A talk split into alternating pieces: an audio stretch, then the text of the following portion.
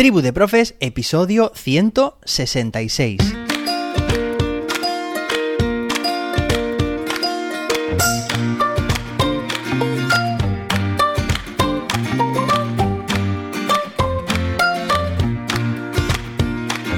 Hoy es lunes, día 5 de septiembre de 2022. Hoy es el Día Mundial del Hermano y me pasa algo y es que considero a todos los docentes como mis hermanos y mis hermanas. ¿Nos pasa igual a vosotros?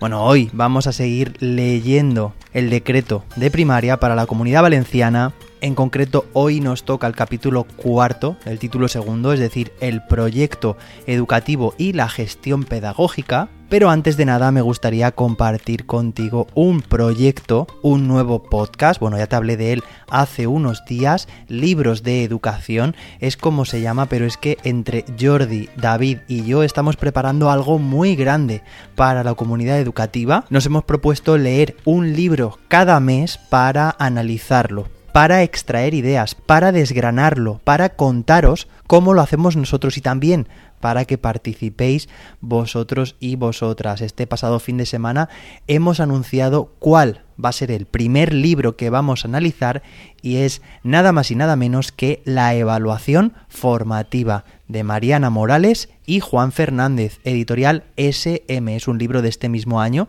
de mayo de 2022 y te informo ya porque a finales de septiembre haremos ese episodio en el que pondremos en común nuestras ideas. Así que te animo a que leas ese libro mientras lo estamos leyendo también nosotros durante estos días. Es un libro del que se puede sacar mucho, mucho aprendizaje y creo que va a revolucionar nuestra forma de ver la educación. Recuerda la evaluación formativa, primer libro que analizaremos en el podcast Libros de Educación. Bueno, y ahora sí, te dejo con la lectura, ya sabes, del decreto 106 barra 2022. Venga, vamos allá. Capítulo cuarto. Proyecto educativo y gestión pedagógica. Artículo 21. Proyecto educativo. 1.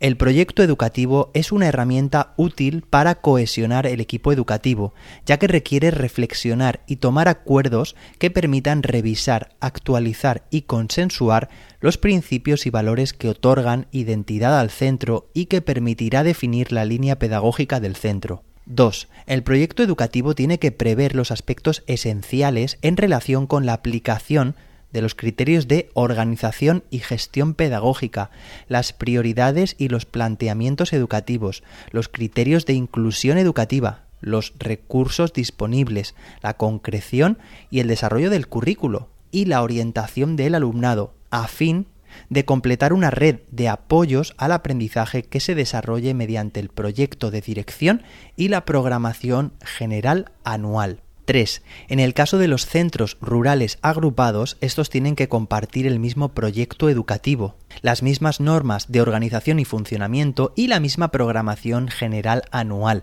que tiene que respetar y tener en cuenta la singularidad de cada una de las escuelas que lo integran. 4. El proyecto educativo tiene que proponer entornos de aprendizaje flexibles y creativos que ofrezcan opciones variadas para dar una respuesta ajustada a las necesidades educativas del alumnado, buscando la personalización del aprendizaje, respetando los diferentes ritmos de trabajo y diseñando actividades y materiales que permitan avanzar a todos y cada uno de los alumnos y de las alumnas. 5. Los centros educativos tienen que difundir su proyecto educativo y tienen que establecer compromisos con la comunidad educativa y el entorno para incentivar el aprendizaje del alumnado y favorecer la corresponsabilización del centro, la familia y la sociedad respecto del proceso educativo del alumno o alumna. Este compromiso se puede concretar en propuestas coordinadas de actividades educativas por parte de los agentes socioeducativos del entorno. 6. Cada centro educativo, de acuerdo con la autonomía pedagógica y organizativa propia, tiene que elaborar un proyecto educativo que defina la identidad del centro y su particularidad. Tiene que incluir, junto con los aspectos indicados en las regulaciones vigentes en lo referente a la organización y funcionamiento de los centros de educación primaria, los elementos siguientes. A. La línea pedagógica del centro.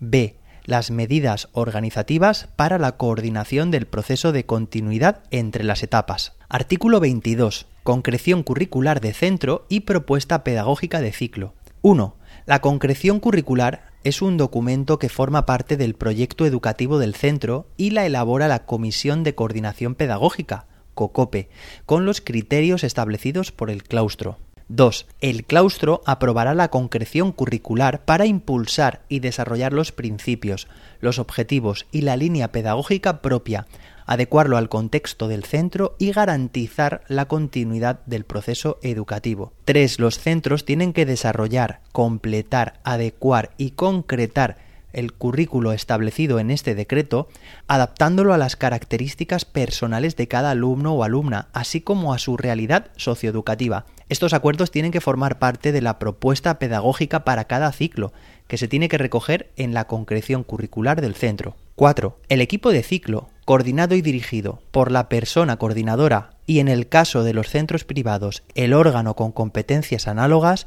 tiene que elaborar la propuesta pedagógica de ciclo, después de reflexionar de manera compartida sobre el sentido de sus actuaciones, la coherencia de las propuestas que ofrecen a los niños y las niñas y la adecuación de la organización y selección de los materiales. 5. Las propuestas pedagógicas para cada ciclo tiene que concretar los elementos del currículo necesarios para planificar la acción educativa, así como los instrumentos de recogida y registro de información y la respuesta educativa para la inclusión. La propuesta incluirá al menos los elementos siguientes. La concreción de las competencias específicas en el ciclo, la selección de los saberes básicos necesarios para adquirir y desarrollar las competencias específicas y la concreción de los criterios de evaluación de las competencias específicas. Estos acuerdos tienen que formar parte de la propuesta pedagógica para cada ciclo que se tiene que recoger en la concreción curricular del centro. 6. La concreción curricular además de la propuesta pedagógica prevista en el punto 5, tiene que incluir a. los modelos de informes de evaluación para cada uno de los ciclos de la etapa, b. los instrumentos de recogida y de registro de la información, 7. La inspección educativa tiene que asesorar, supervisar y realizar el seguimiento de la concreción curricular del centro a través de las propuestas pedagógicas de ciclo y de las programaciones de aula, de acuerdo con los planes de actuación determinados por la Administración Educativa. Artículo 23. Programaciones de aula. La programación, fruto de la reflexión pedagógica, se tiene que considerar un instrumento flexible y abierto, en construcción, revisión y mejoras constantes. 2. Cada docente tiene que elaborar y evaluar las programaciones de aula de cada una de las áreas o ámbitos que imparte en coherencia con la línea pedagógica descrita en el proyecto educativo del centro y los criterios acordados en la propuesta pedagógica del ciclo. 3. Las programaciones de aula es donde los maestros o las maestras que intervienen en un mismo grupo, coordinados por la figura del tutor o tutora de ciclo, tienen que proyectar sus intenciones educativas para cada nivel educativo y área en la organización de las situaciones de aprendizaje y desarrollo que se ofrecerán al grupo clase en el contexto educativo de acuerdo con las características, los intereses y las necesidades colectivas e individuales del alumnado. 4. La programación de aula de las áreas o ámbitos de los diferentes niveles de los equipos educativos tiene que realizarse a partir de una secuencia de situaciones contextualizadas en entornos reales y significativos. El aprendizaje basado en situaciones permite organizar la docencia basándose en una colección de contextos, retos y circunstancias del mundo real, de los que derivan problemas y preguntas que hay que contestar y que entrelazan los saberes, es decir, los conocimientos, las destrezas, los valores y las actitudes con las capacidades asociadas a las competencias específicas correspondientes. 5. Dentro de la programación de aula se tienen que reflejar para cada nivel, grupo y área o ámbito a. Las situaciones de aprendizaje adaptadas a las características del grupo. B los criterios de evaluación asociados a las situaciones de aprendizaje planteadas. C. La organización de los espacios de aprendizaje. D. La distribución del tiempo. E. La selección y organización de los recursos y materiales. F. Las medidas de atención para la respuesta educativa por la inclusión. Y G. Así como los instrumentos de recogida de información y modelos de registro. 6. En las programaciones de aula se tienen que prever las adecuaciones necesarias para atender desde una perspectiva inclusiva al alumnado con necesidad específica de apoyo educativo, teniendo en cuenta los principios del DUA. 7. El tutor o tutora coordinará en un único documento la programación de aula para un nivel educativo y grupo. 8. Una vez elaboradas las programaciones de aula, estas tienen que estar a disposición de todos los miembros de la comunidad educativa, que tiene que poder acceder en cualquier momento. Artículo 24. Recursos y materiales didácticos. 1. Los diferentes recursos y materiales pedagógicos y didácticos que se utilizan en los centros educativos tienen que responder a los principios de equidad, inclusión y de cohesión social, así como ajustarse a las necesidades educativas de todo el alumnado en el contexto educativo. La selección, coherencia y supervisión se realizará a través de los órganos designados y tal como prevé la normativa reguladora del funcionamiento de los centros educativos. 2. El diseño y la creación de los diferentes recursos y materiales pedagógicos y didácticos tienen que permitir el avance de todo el alumnado teniendo en cuenta los aspectos siguientes.